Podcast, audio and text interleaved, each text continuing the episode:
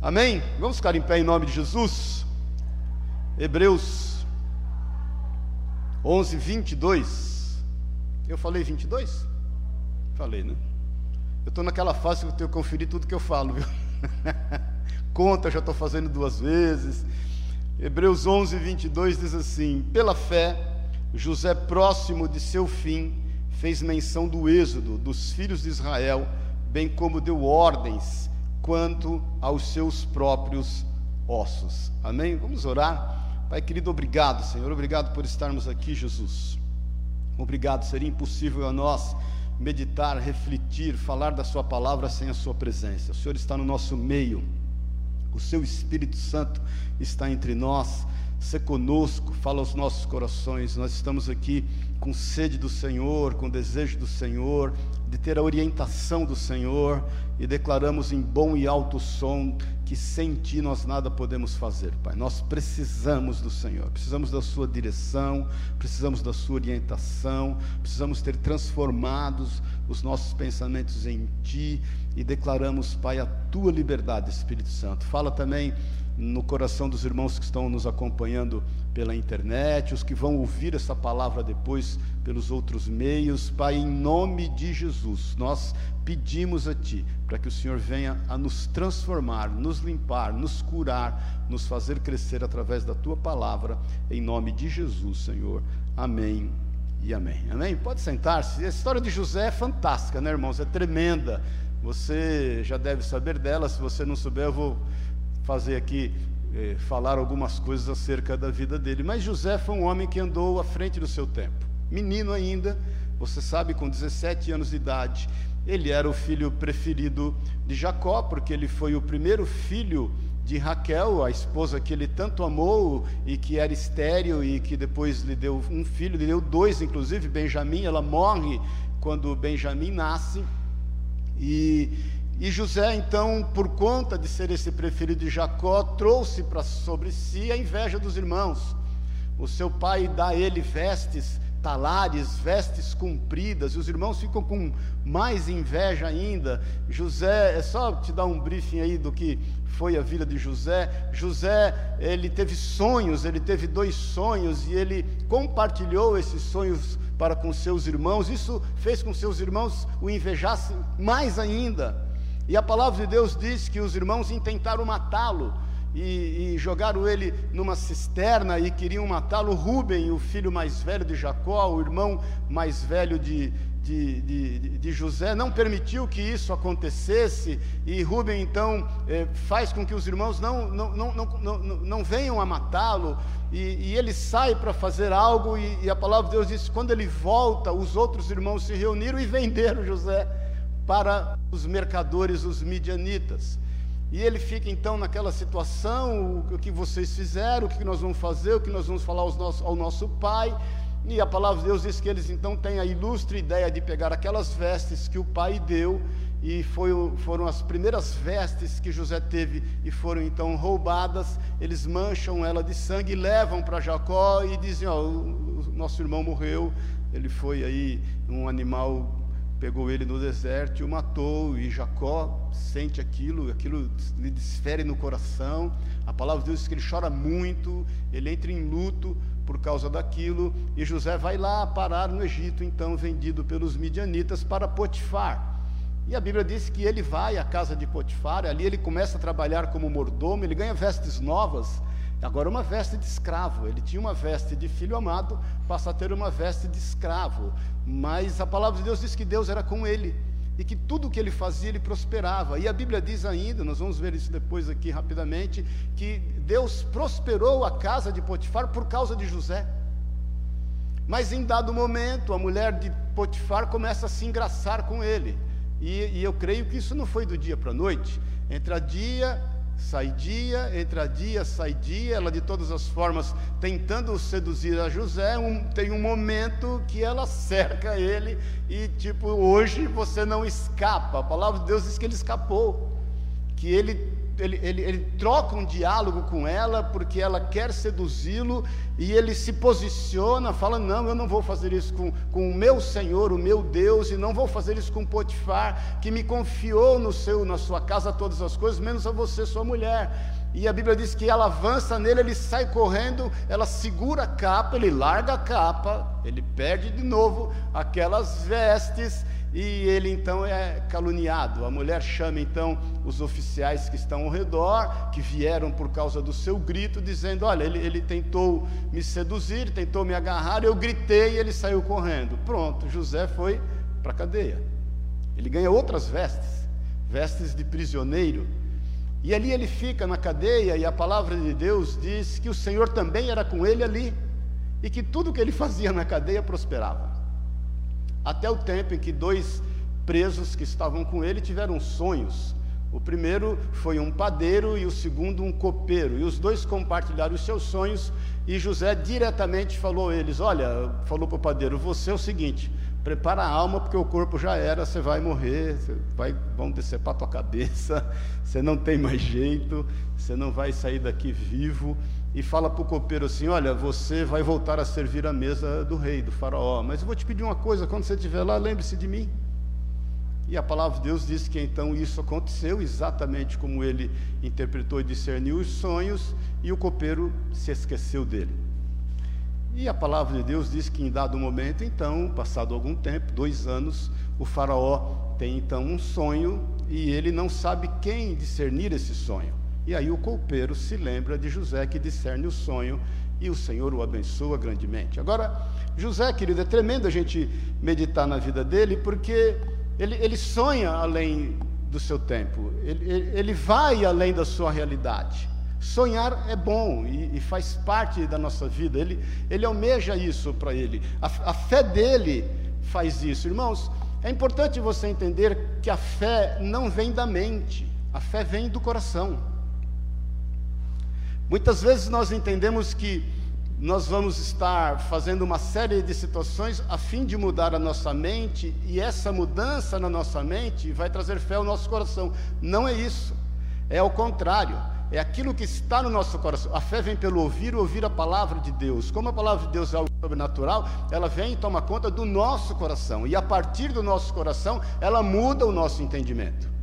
Amém? Até aqui, vou te explicar melhor. E, e, e é algo que eu fiquei estudando esses dias e eu entendo que eu tenho que compartilhar isso com você. Romanos 10, 10 diz assim: Pois é com o coração que se crê para a justiça, e com a boca se faz confissão para salvação.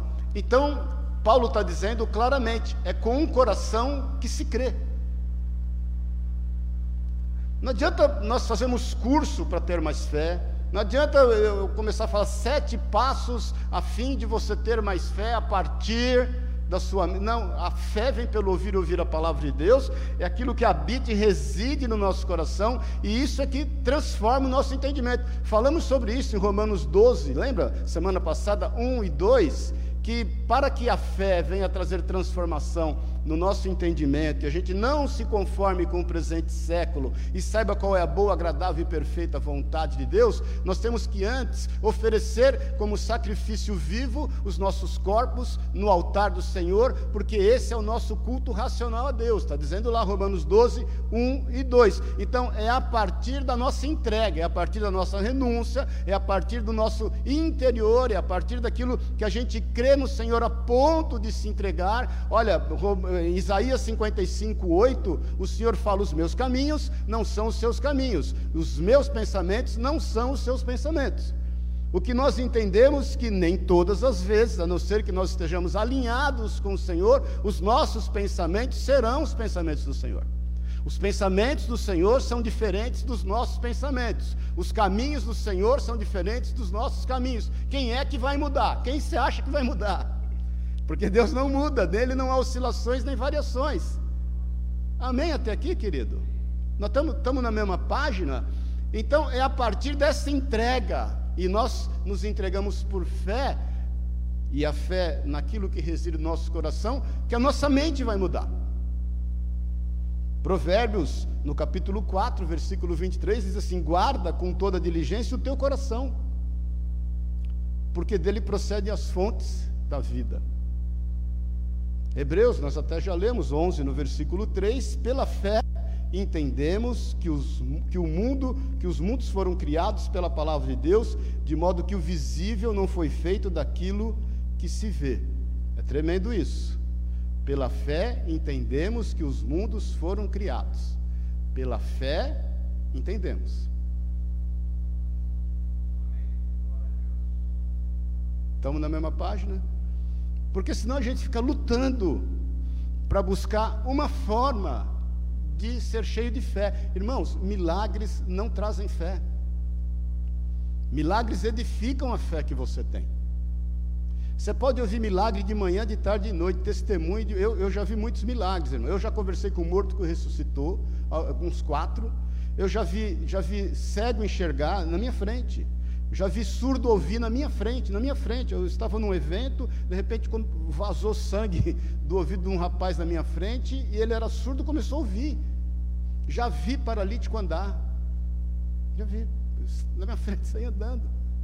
Já orei por pessoas eh, com cintilografia, com, com metástase nos ossos e, e, e ser curada. Já, já, já vi grandes, já Vi milagres assim tremendos. E, e, vou te falar: os milagres que sempre me impressionaram mais, não foi o agir de Deus no corpo de uma pessoa, num membro de uma pessoa, num braço. No... Eu não vi, mas ouvi lá quando estive na África, que muitos irmãos que depois se converteram, obviamente, mas na guerra civil perderam membros, né? Porque pisaram em mina de bomba e aí perderam perna, perderam braço e que, e que irmãos começaram a orar e braços cresceram, perna cresceu. Eu não vi isso, eu, eu ouvi dizer e creio, e creio. Mas o que sempre me impressionou muito quanto a milagre não é a mudança ou a alteração ou o poder de Deus, o agir de Deus na vida de um membro de uma pessoa, de um corpo de uma pessoa, mas é o agir de Deus na transformação transformação dessa pessoa. Pessoas que você olha, você fala só o milagre de Deus. Lares, casamentos que você olha e fala só o milagre de Deus. E o agir de Deus a partir da vida da pessoa inteira. Mas você pode ouvir vários relatos, ver vários, isso não, isso vai edificar a tua fé, não vai trazer. O que vai realmente trazer fé no seu coração palavra de Deus que ela vai te limpando, ela vai te curando, ela vai te fazendo crescer, ela reside no seu coração e a partir do seu coração ela muda o teu entendimento, porque por fé você se oferece como sacrifício vivo ao altar do Senhor. Eu creio que isso aconteceu na vida de José. Amém? Eu, eu, eu entendo que José, entendendo tudo isso, presta atenção nisso, irmãos. Porque a história de José é tremenda, nós vamos ver alguns pontos aqui na vida dele. José entendendo tudo isso e se oferecendo como sacrifício vivo ao altar de Deus, sendo fiel aos sonhos e à visão que o Senhor deu a ele, caminhando por um propósito maior, porque irmãos, quem caminha por fé, caminha por um propósito maior. Ele abriu mão do direito de ser ofendido.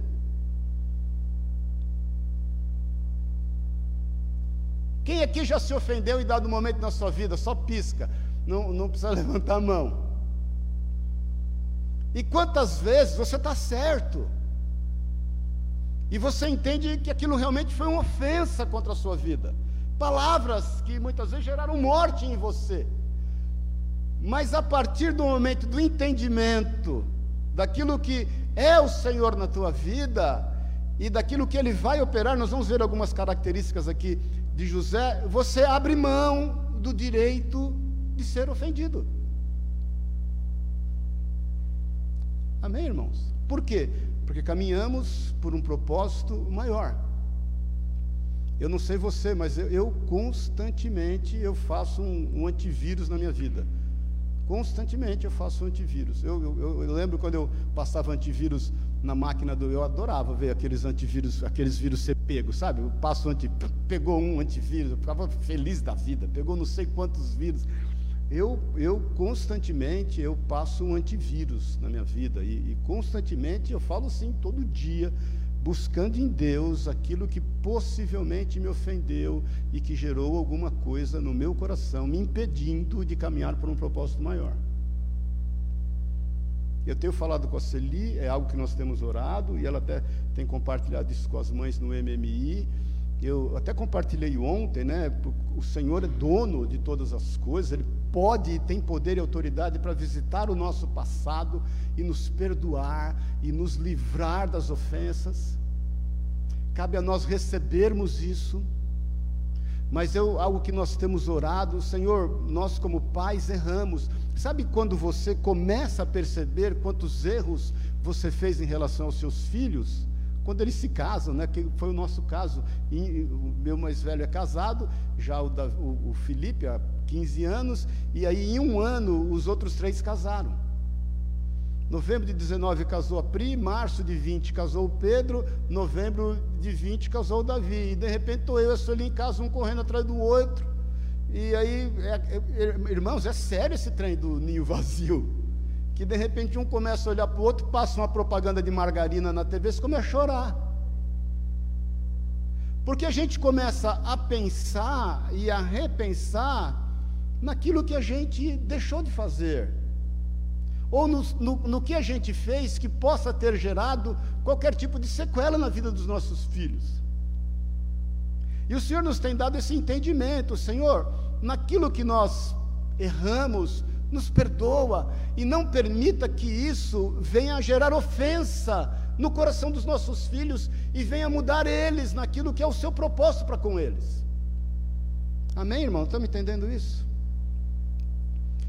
Porque o que nós buscamos em Deus é que nós não só sejamos livres das ofensas, mas que aqueles a quem nós ofendemos sejam livres das consequências dessas ofensas. Se nós entendermos isso, irmão, você vai entender que isso fez toda a diferença na vida de José. Alguns teólogos estudiosos alegam duas falhas na vida de José.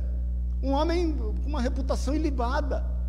Você vê, a Bíblia, ela, ela declara os erros e as mazelas da alma de todos os homens. Não fala nada acerca de José. Alguns estudiosos dizem que talvez ele errou quando ele, ele foi talvez soberbo e compartilhou com os irmãos os seus sonhos, que ele não deveria naquele momento. Outros dizem que ele não deveria ter articulado como ele articulou a vinda de Benjamim, o seu irmão mais novo, e de seu pai lá para o Egito, que ele devia ter se revelado diretamente aos irmãos naquele momento. Mas eu, particularmente, não vejo nada disso. Mas o, o que eu vejo literalmente na vida de José é que a fé que fez com que ele estivesse na galeria da fé veio a partir do seu coração e trouxe transformação na sua mente e fez ele tão maduro, mesmo ainda moço, com 17 anos de idade, a não se deixar levar pela ofensa. Então, essa é a primeira coisa que eu quero que você reflita em nome de Jesus, talvez, presta atenção, talvez, alguma ofensa que você tenha tido, pode ter sido no seu colégio, no ginásio, no, sei lá, no pré-primário, pode ter sido seu pai, sua mãe, irmão mais novo, mais velho, algum amigo, algum bullying, não, não permita que essa ofensa tome conta e gere essa raiz de amargura no seu coração e norteie os seus caminhos. Nós estamos entendendo isso, irmãos? Eu creio que isso fez a diferença na vida de José. Isso trouxe transformação na vida dele. Ele, ele literalmente, José viveu Romanos 5. Romanos 5, 5, 1 diz assim: Justificado, pois, pela fé, tenhamos paz com Deus por nosso Senhor Jesus Cristo Justificado, pois, pela fé, tenhamos paz com Deus. Irmãos, olha aqui para mim. Receba o perdão do Senhor sobre a tua vida. E libere o perdão, seja para quem for na tua vida. Por quem obtivemos também nosso acesso pela fé a esta graça, do qual estamos firmes, e gloriemo-nos na esperança da glória de Deus. A gente está firme na fé, a gente vai se gloriar naquilo que Deus vai fazer, na glória de Deus manifesta. E não somente isto, mas também gloriemos nas tribulações, sabendo que a tribulação produz perseverança, e a perseverança experiência, e a experiência esperança, e a esperança não desaponta, porquanto o amor de Deus está derramado em nossos corações pelo Espírito Santo que nos foi dado. Olha, olha, olha o que pode um coração livre. Olha o que realiza um coração livre, o quanto um coração livre caminha por um propósito maior. Então, olha aqui, irmãos, abra mão, abra mão do direito de se sentir ofendido. Entregue isso nas mãos do Senhor. Senhor, está aqui. O, o, perdão é muito melhor para quem dá do que para quem recebe. Isso já está mais do que comprovado. Então José caminhou nessa dinâmica. Existem algumas características de José que eu quero compartilhar com você né, rapidamente. A primeira é que José teve sonhos. Gênesis 37, 5 diz assim: José teve um sonho que contou aos seus irmãos, por isso odiaram ainda mais. No versículo 9 diz assim: Teve José outro sonho e contou aos seus irmãos, dizendo: Tive ainda outro sonho, e eis que o sol, a lua e onze estrelas se inclinavam a mim. Imagina, isso trouxe mais ódio ainda dos irmãos para com ele. Irmãos, sonhar, presta atenção no que eu estou te falando, não é pecado. Sonhar, planejar, idealizar um futuro melhor, isso não é pecado, isso é bênção, irmãos.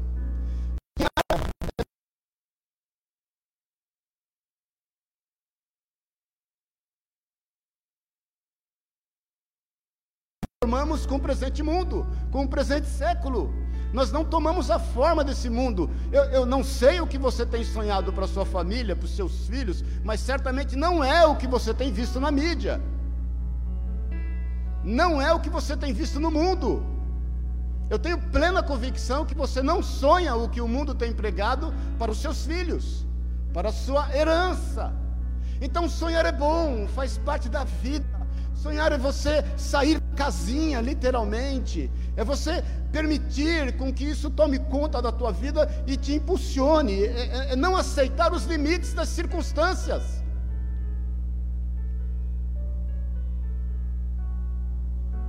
É no ambiente dos sonhos, deixa eu te falar isso, e é importante você entender. É no ambiente dessa, desses planos que a fé se manifesta. A fé tem tudo a ver com aquilo que você tem sonhado, com aquilo que você tem buscado em Deus, com aquilo que você tem planejado. Tenha liberdade, queridos. Voe alto com asas como águia, como diz em Isaías 40 porque as tuas forças se renovam cada vez que você vai acima das circunstâncias, das nuvens. E sonhe os sonhos do Senhor para com a tua vida. Isso é manifestação da fé. Irmãos, sonhar não é fugir da realidade, queridos.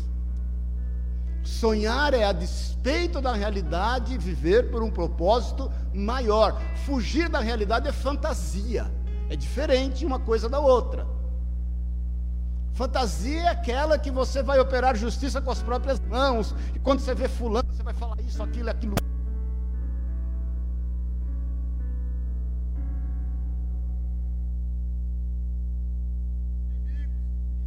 Aquele cântico lá, o melô da vingança, né? Como é que é aquele melô da vingança lá que, que tem aí um, uma irmã que gravou aí o melô? Não, não, não é isso. Isso é, isso, isso é fantasia. Precisa trocar não, depois troca a pilha e eu pego outro. Sonhe. Quantos, quantos desejos você tem? Quantos sonhos você tem? O, o, o que estão impedindo de você vivê-los? Qual o sentimento de justiça própria que está impedindo de você ser livre para viver a vontade de Deus na tua vida?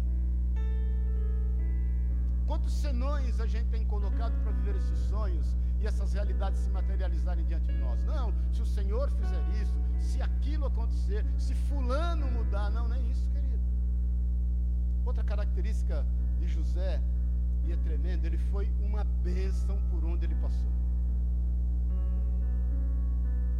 Ele foi uma bênção por onde ele passou. Gênesis 39, 5 diz assim: Desde que o pôs Potifar por, como mordomo sobre a sua casa e sobre todos os seus bens, o Senhor abençoou a casa do egípcio por amor de José.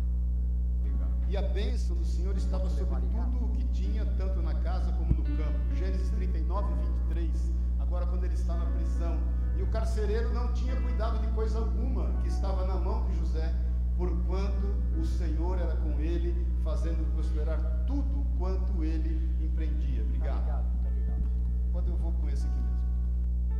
Então, irmãos, é, é o exercício das nossas competências, dos nossos talentos, daquilo que Deus tem confiado a nós, de um coração livre de amargura, de um coração que crê e a partir da fé muda o seu entendimento e, e age conforme aquilo que é a esperança da glória de Deus em nós, que nós materializamos as bênçãos na vida das pessoas.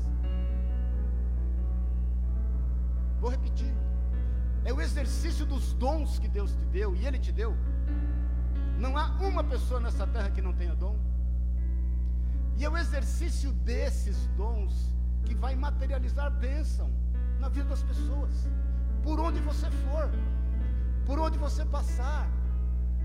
É o exercício dessa influência. Foi, foi o que Deus fez através de José. E vamos falar a verdade, faz através da tua vida, irmãos. Quantas vezes você já não ouviu de alguém? Puxa, vem aqui. Quando você vem aqui, eu, eu, eu sinto paz. Você já ouviu isso?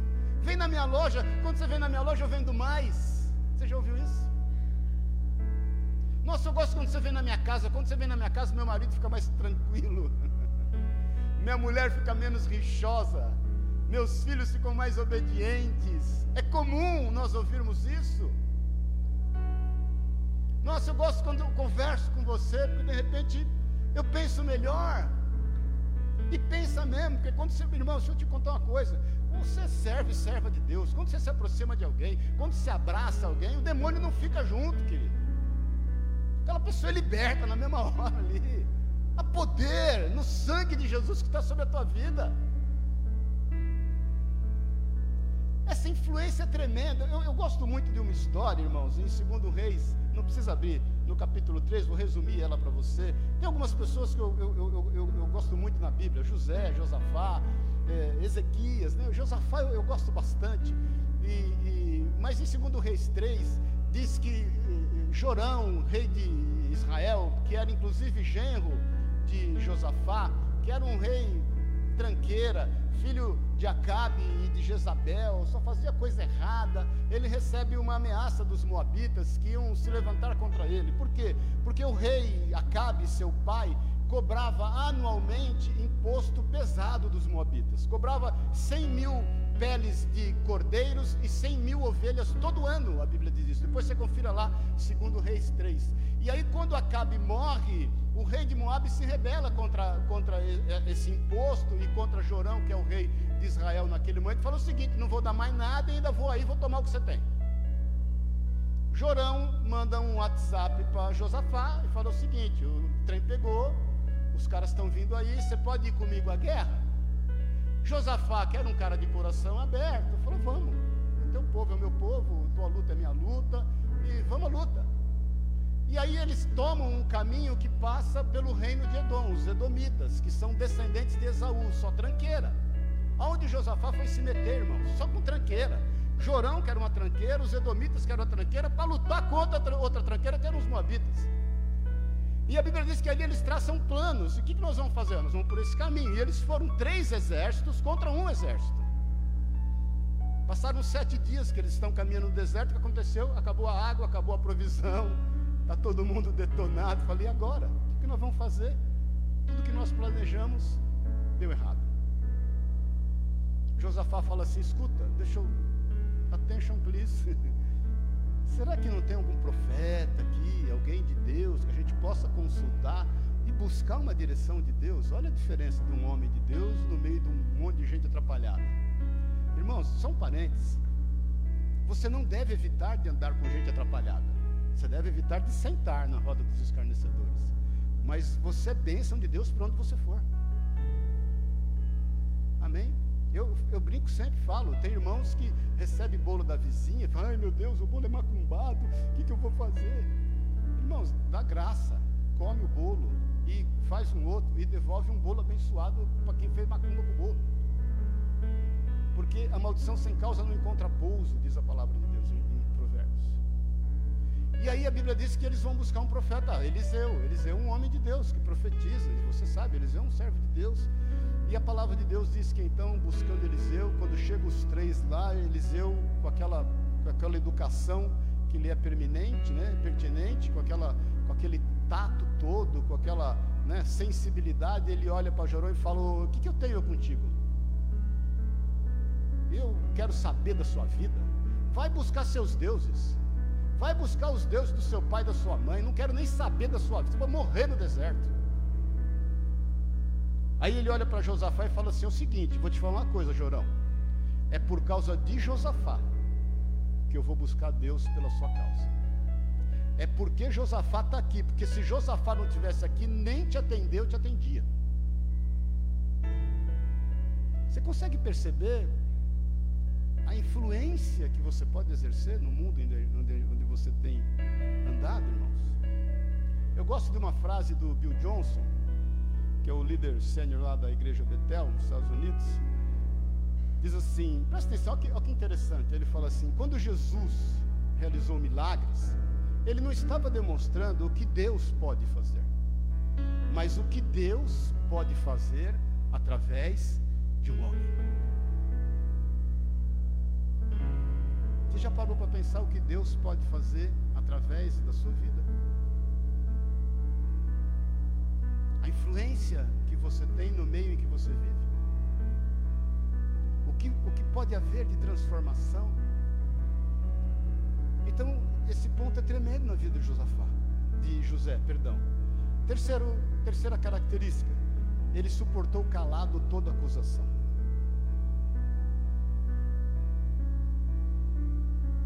Por isso que ele não tomou para si o direito de se sentir ofendido ele suportou a acusação, a calúnia, e por onde ele o esquecimento do copeiro. Jesus nos dá um exemplo disso, Isaías 55, 53, versículo 7. Ele foi oprimido e afligido, mas não abriu a boca, como um cordeiro que é levado ao matadouro, e como ovelha que é muda perante os seus tosqueadores. Assim ele não abriu a boca. Isaías 53, 7. Lamentações 3, 26.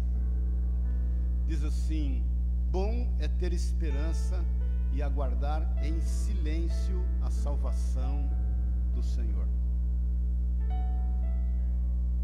Irmãos, o que eu vejo de cristão que é bom de espernear, tem cristão que é o seguinte, que é bom de espernear. Sabe siri na lata? Fica todo bom é aguardar em silêncio a salvação do Senhor. Romanos 8,33 diz assim: Paulo diz assim: Quem tentará acusação contra os escolhidos de Deus? O que, que diz no final? Deus é quem os justifica. Eu passei uma vez, aliás, Pouso Alegre, gente foi uma universidade em muitas coisas, mas uma época lá um levante, e aí veio uma irmã falar para mim assim, é, eu precisava falar para o Senhor o, que uma pessoa tem falado do Senhor aí. Eu falei, eu não quero nem saber, irmã. Para mim, já estão falando até que eu sou corrupira, que eu ando com os pés para trás, porque falavam que a gente vendia criança por causa da casa lar, vendia órgão de criança, falavam que eu era traficante de uísque, de cigarro, que a igreja era lavagem de dinheiro, é, falavam que eu tinha a casa que eu tenho, que a gente tem até hoje, que eu era sobrinho de Edir Macedo, e coisas assim. E eu já peguei gente falando mal de mim na fila do supermercado sem saber que era eu, eu atrás deles. Mas aí essa irmã falou: Não, o senhor precisa saber. Eu falei: Irmã, não quero saber, irmã, não quero saber, não me interessa. Desculpa, não me interessa, literalmente. Não, mas o senhor precisa saber quem falou. Eu falei: Não, eu sei quem falou.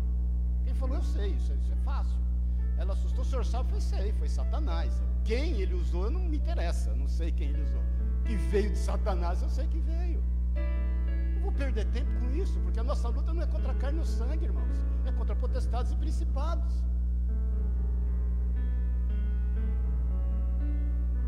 Então é o seguinte, é o Senhor quem vai te justificar sempre. Você não precisa perder tempo. José não perdeu tempo em ficar explicando, em ficar é, se sentindo ofendido mais uma vez, ele caminhava por fé por um propósito maior. Outro, outra característica, ele aprendeu a confiar em Deus. Isso é tremendo, irmão. Sabe por quê? Porque eu, eu, eu, eu entendo que num momento de talvez, não desespero, mas de ansiedade, de aflição, quando ele discerne o sonho do copeiro, ele fala assim: Ó, você vai ser livre.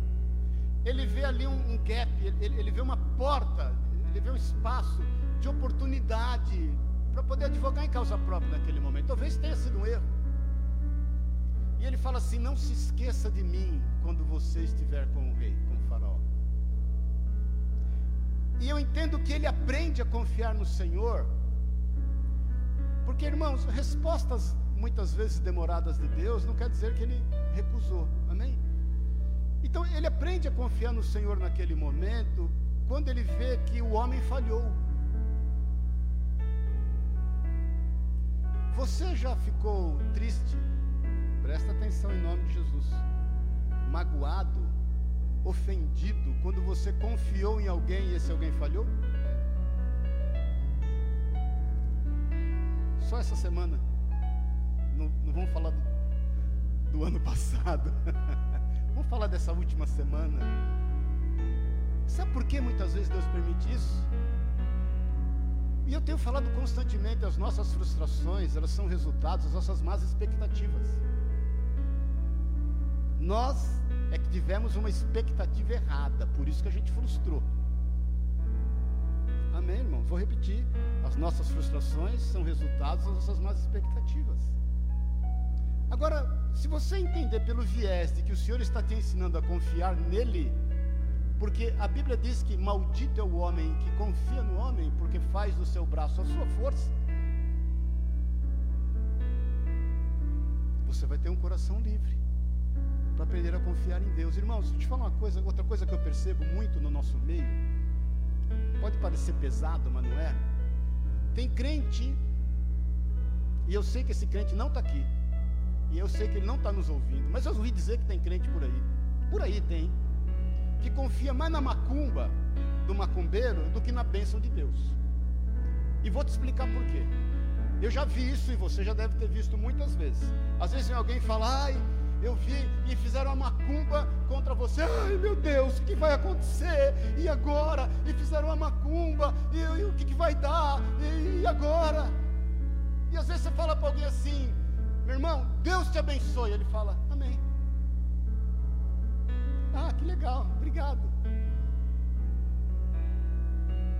Quando na realidade ele tinha que fazer festa quando ele ouve um Deus te abençoe e desprezar aquilo que possam intentar contra ele. Porque a nossa confiança está no Senhor. José tinha tudo, irmãos, para que quando o nome dele fosse dito, ele saísse correndo. É bucha. Escreveu, não leu, me sequestraram do meu pai. Escreveu, não leu, me jogaram numa cisterna. Escreveu, não leu, roubaram as minhas vestes. Escreveu, não leu, me venderam para os midianitas. Escreveu, não leu, eu fui ser escravo na casa de Potifar. Escreveu, não leu, eu fui acusado indevidamente e fui preso. Escreveu, não leu, eu, eu, eu fui esquecido.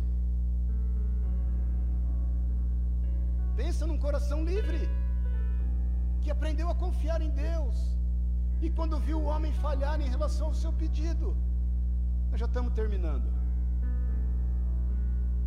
Irmãos, ele aprendeu a esperar em Deus porque confiava no Senhor. Segundo Pedro 3:9 diz assim: "O Senhor não retarda a sua promessa, ainda que alguns a tenham por tardia, porque é longâmino para conosco, não querendo que ninguém se perca, senão que todos venham arrepender-se." Você se lembra da parábola do juiz de Níquio em Lucas 18, no final da parábola, no versículo 7, Lucas 18, 7, diz assim: Não fará Deus justiça aos seus escolhidos, que de dia e noite clamam a Ele, já que é longâmino para com eles? Digo-vos que depressa lhes fará justiça, contudo, quando vier o filho do homem, porventura achará fé na terra?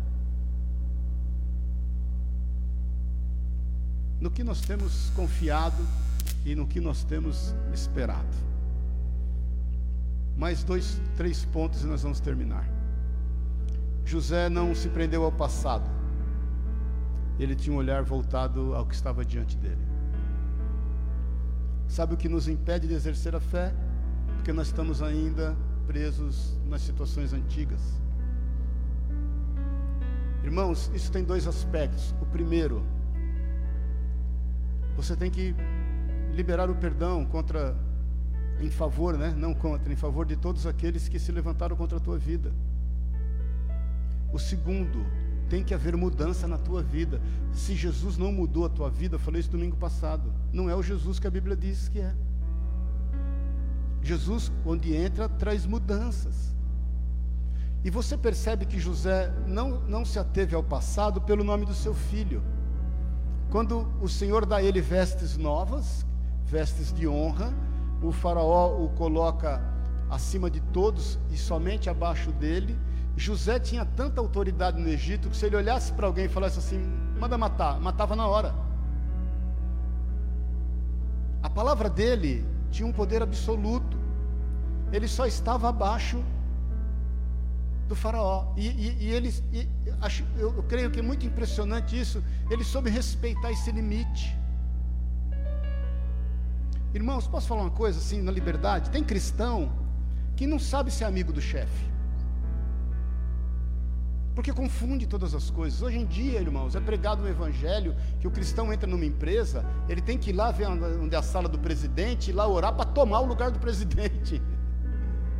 Ele, ele, não quer construir uma carreira. E quando ele se aproxima do seu superior, ele, ele quer contar com vantagens do seu superior para ele. Ele não sabe ser amigo do, do, do seu superior.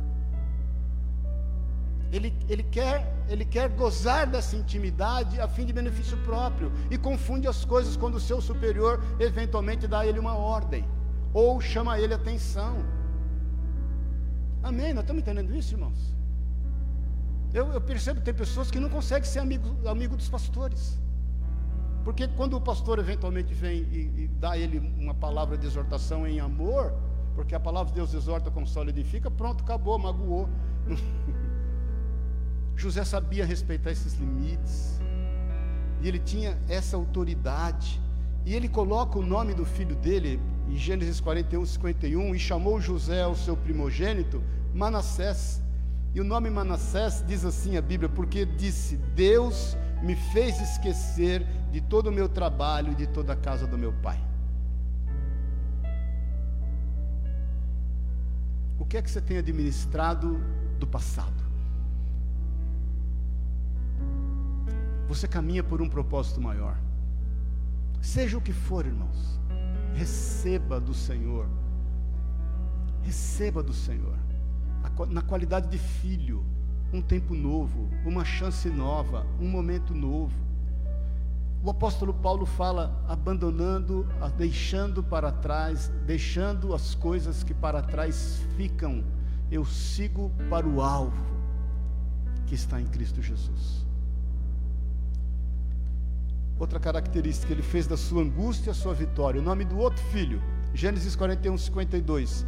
Ao segundo chamou Efraim, porque disse: Deus me fez crescer na terra da minha aflição. Irmãos, é onde você caiu que o Senhor vai te levantar.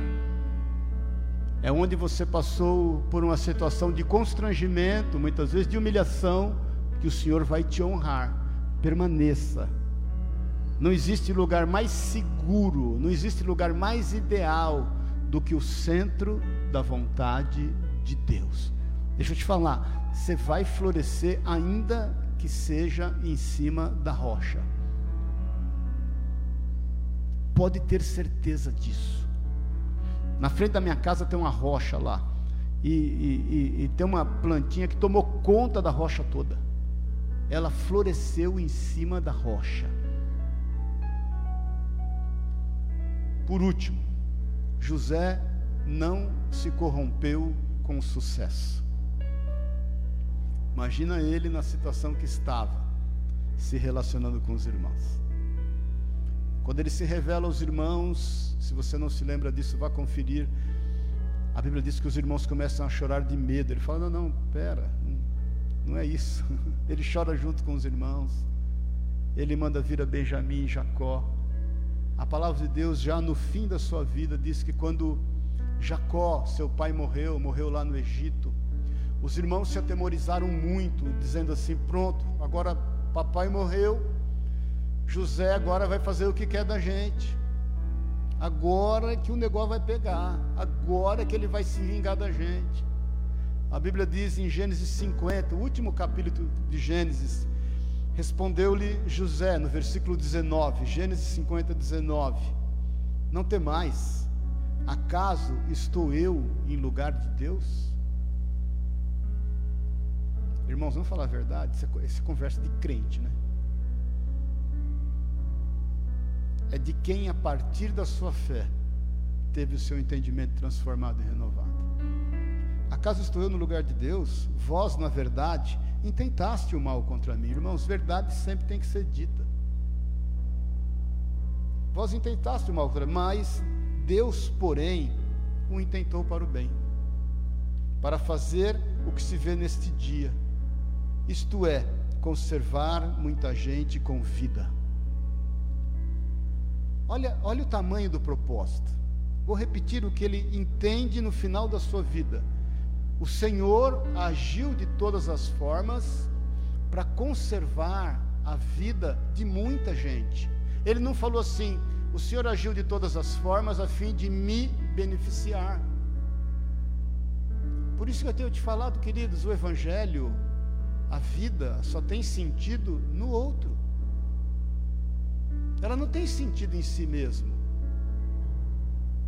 Tenho te falado várias vezes, cuidado com o espelho. Ele, ele, ele pode tanto potencializar algumas virtudes tuas e te levar à soberba, como ele pode potencializar alguns defeitos teus e te levar à depressão. A gente estava vendo um vídeo esses dias, até comentamos, eu e Elias, do Douglas do Jesus Cop, que ele fala, é um negócio interessante, né? Que ele fala assim: você, você, Deus te criou de uma forma que você não tem a capacidade de olhar para si mesmo. Óbvio que você tem o recurso do espelho hoje. Mas quando o Senhor forma o homem, ele, ele não tem a capacidade de se vislumbrar, de olhar para si mesmo. Ah, você sabe a história de Narciso. E eu não sei se você sabe a história do rio que Narciso se via. Você sabe que Narciso se olhava nas águas, e quando Narciso já não existia, e existe esse conto que as águas que Narciso se olhava se entristeceram e perderam a esperança da vida. E foram perguntar a essas águas por que que você tem andado tão triste com a ausência de Narciso? E essas águas dizem assim porque eu me via nos olhos de Narciso eu vi o meu reflexo nos olhos de Narciso as águas eram mais narcisistas que Narciso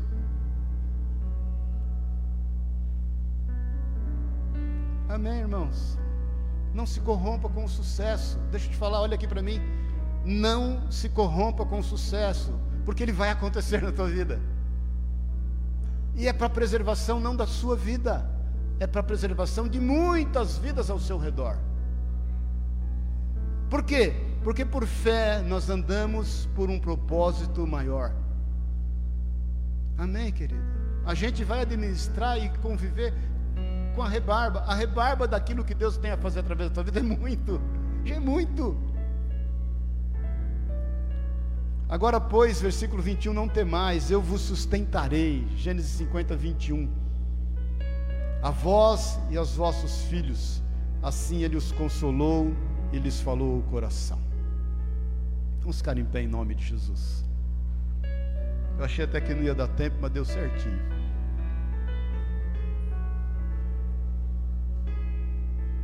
É impressionante o como Deus faz, a forma como Ele faz e através de quem Ele faz. O Senhor fez algo grande através de alguém que foi repudiado pelos irmãos.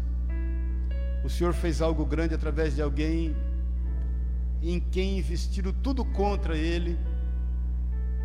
O Senhor fez algo grande através de alguém que foi extremamente perseguido Irmãos, eu, eu falo isso muito para alguns pais, né? Alguns pais falam: oh, meu filho vira e mexe, acidente disso, acidente daquilo, acontece isso, acontece aquilo. Esse aí vai ser usado por Deus, deixa ele aí. Esse aí fica frio, que Deus vai usar muito a vida dele, vai usar muito a vida dela. Precisa ser levante, ser levante na vida dele. José, irmãos, manteve a fé até o fim da vida. Por isso que nós começamos lendo Hebreus 11, 22. Pela fé, depois de tudo que José passou, estando próximo do seu fim, fez menção da saída dos filhos de Israel e deu ordem acerca dos seus ossos. Pela fé, José enxergou 430 anos depois, que foi o tempo do povo de Israel ficar cativo no Egito, e falou: ó, vocês vão sair daqui. Quando saírem daqui, leve os meus ossos junto, porque eu não sou dessa terra. Isso está lá em Gênesis 50, no versículo 24. Depois José disse aos seus irmãos: Eu morro, mas Deus certamente vos visitará e vos fará subir desta terra para a terra que jurou a Abraão, a Isaac e a Jacó. Versículo 25: E fez jurar os filhos de Israel, dizendo: Certamente Deus vos visitará e fareis transportar daqui os meus ossos. Olha para mim não é só para você, é para os seus filhos, para os filhos dos seus filhos, para os filhos dos filhos dos seus filhos, porque o Senhor abençoa até mil gerações. Até mil gerações, aqueles que são dele. Você trouxe, olha aqui para mim, irmãos. Talvez você seja a primeira geração de convertido na sua casa. Eu sou a primeira geração de convertido na minha casa. Você trouxe uma linha, uma separação entre o antes e o depois. O Senhor, através da tua vida, marcou as tuas gerações futuras. O Senhor, através da tua vida, tirou das mãos de Satanás todo o espírito do inferno que acompanhava a sua família ao longo de muitos anos. E que fez e desfez, e que se levantou para matar, para roubar, para destruir. O Senhor, através da tua vida, deu um basta.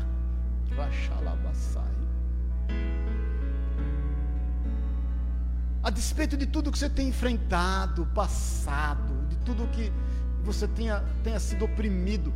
Entenda isso. Creia.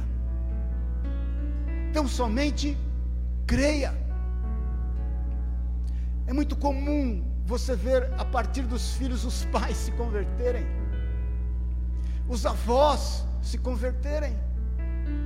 Quantas vezes eu vi isso e nós temos exemplos aqui? Porque é a partir do que o Senhor fez na tua vida, então é o seguinte, irmãos, vamos, vamos parar de querer exercer o direito de ser ofendido. Confie no Senhor plenamente. Lance sobre Ele toda a sua esperança. Coloque o seu coração no altar do Senhor. E faça isso por fé. A tua mente vai ser transformada. A tua fé, ela vai crescer na medida em que você se aprofunda naquilo que o Senhor diz a teu respeito naquilo que o Senhor diz que vai fazer através de você. E você verá a manifestação do poder de Deus. Pode profetizar sobre a tua casa, querido. Pode profetizar sobre os teus filhos. A palavra de Deus diz que nós não criamos filhos para calamidade. Ainda que por conta de erros teus, os teus filhos estejam passando por alguma situação adversa, por algum problema emocional, por algum trauma, de alguma palavra que foi mal proferida e trouxe ferida a eles, peça perdão ao Senhor, faça um antivírus aí na tua vida, busque diante de Deus aquilo que te ofendeu e aquilo que eventualmente você foi usado para ofender alguém, peça perdão, receba o perdão e caminhe por fé.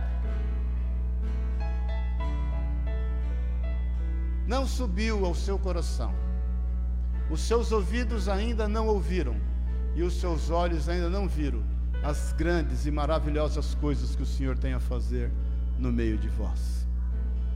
Rachalabás, feche os teus olhos na liberdade. Vamos cantar um cântico antes de orarmos. Adore ao Senhor na beleza da sua santidade. Adore ao Senhor.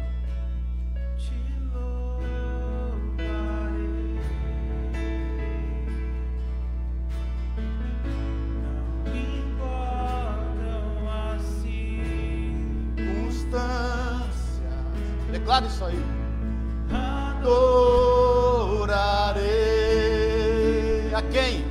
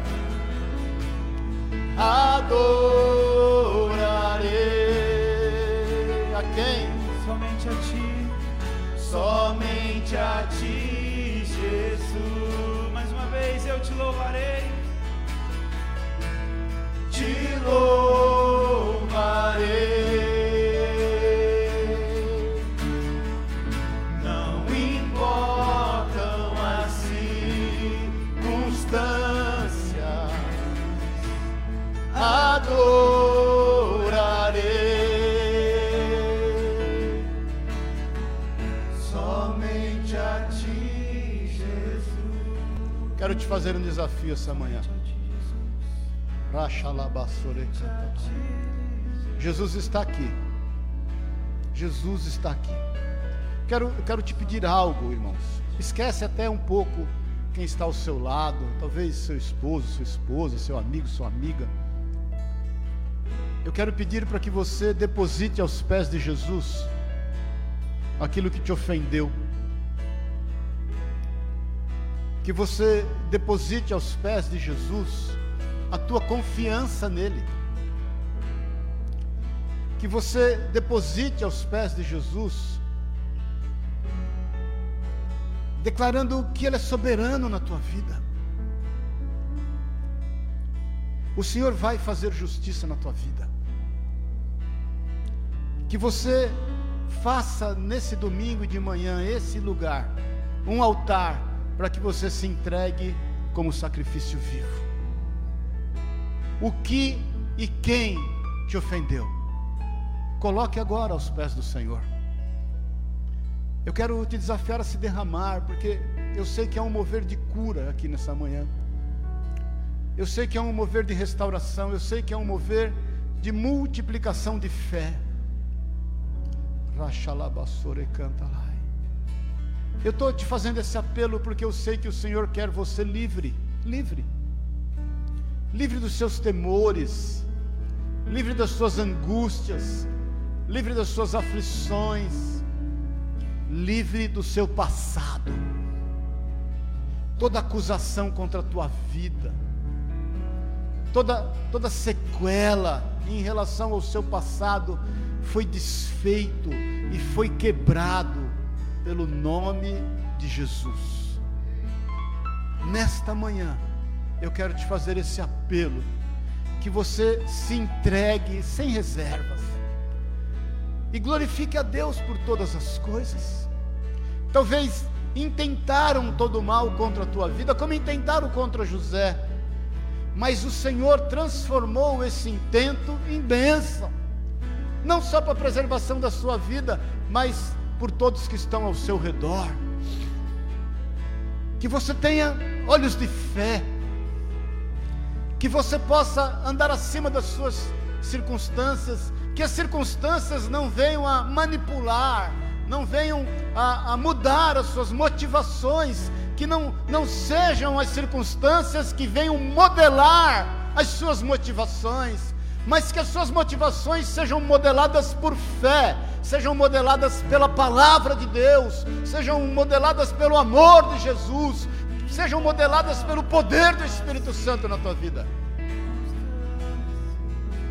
O Senhor quer demonstrar o seu poder, o seu amor, o seu cuidado, não só na sua vida, mas através da sua vida. Por isso é necessário que você se esvazie.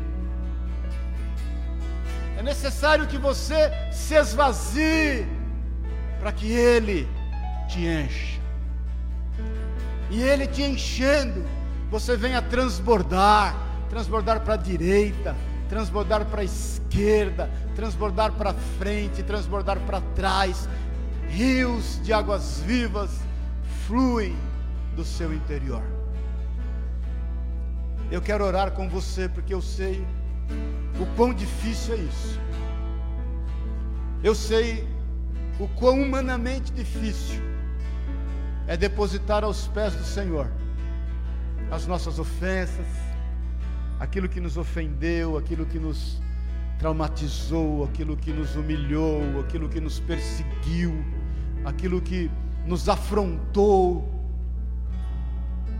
Se você entende que precisa de ajuda nisso, se você quer sair daqui nessa manhã, sem carregar esse fardo, sem carregar esse peso, levanta a tua mão no seu lugar mesmo. Eu quero orar junto com você, cada um olhando para a sua vida.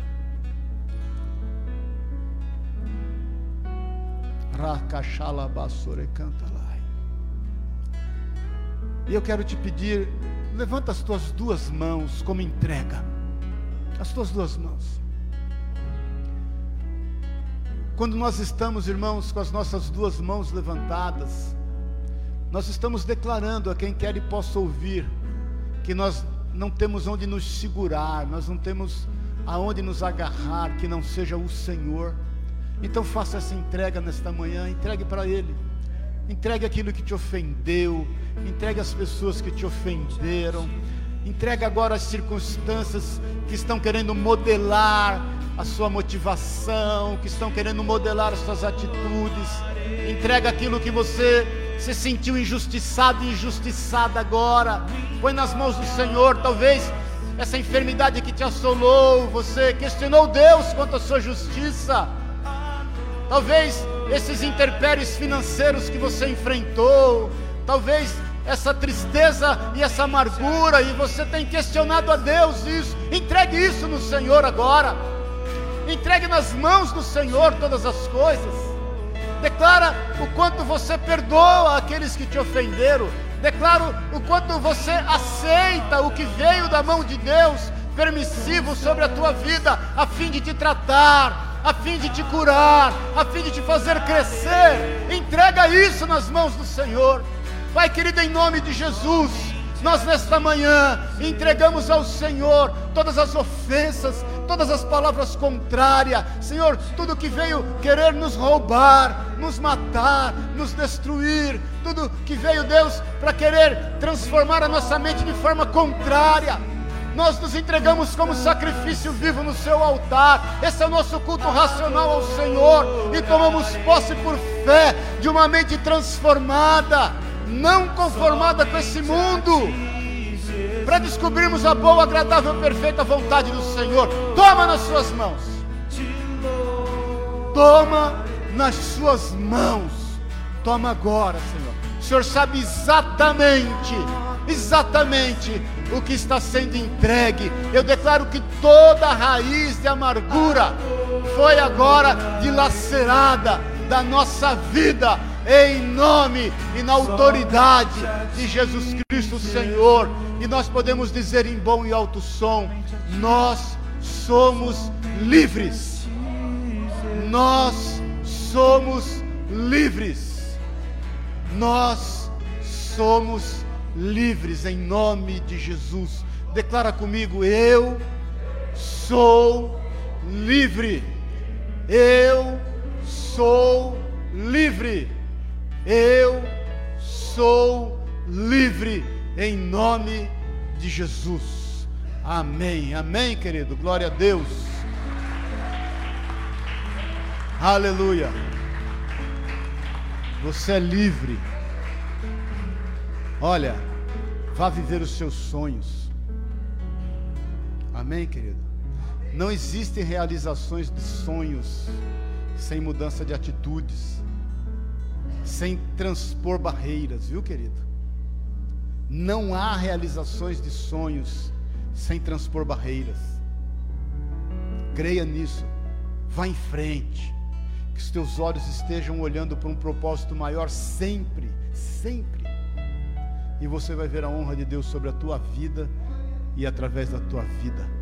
E tudo que o Senhor permitiu na tua vida foi para o seu crescimento, para o seu crescimento. Amém? Você crê nisso? Glória a Deus, aleluia. Nós vamos com alegria trazer as nossas ofertas. e eu já vou dar a benção apostólica aqui. Irmãos, creia no Senhor e naquilo que Ele tem feito na tua vida, amém, querido? Pai querido, nós consagramos a Ti essas ofertas, esses valores, esses dízimos trazidos na tua casa. Quero te louvar pela prosperidade dos seus filhos, Deus. Eu sei o quanto o Senhor tem prosperado os seus filhos, eu sei o quanto o Senhor nos tem prosperado como igreja. Te agradecemos pela oportunidade de tantas frentes nós podemos investir, podemos abençoar, e o Senhor não tem deixado faltar nenhum recurso, Pai. Mesmo em tempos difíceis de pandemia, o Senhor tem abençoado essa igreja, esses irmãos, de forma sobrenatural, tem nos abençoado com toda sorte de bênçãos, por isso nós te louvamos, nós te agradecemos e bendizemos o teu santo nome, Senhor, trazendo essas ofertas, esses dízimos, como reconhecimento de que a nossa provisão vem de ti, que o Senhor é que nos tem visitado com toda a provisão. Em nome de Jesus, nós te louvamos, te agradecemos e consagramos ao Senhor. E que o amor de Deus, o Pai, a graça eterna de Jesus Cristo, nosso Senhor e Salvador, e que a unção, o poder e o consolo do Espírito de Deus te leve em paz. Em nome de Jesus. Amém. E amém. Glória a Deus, aleluia. Amém.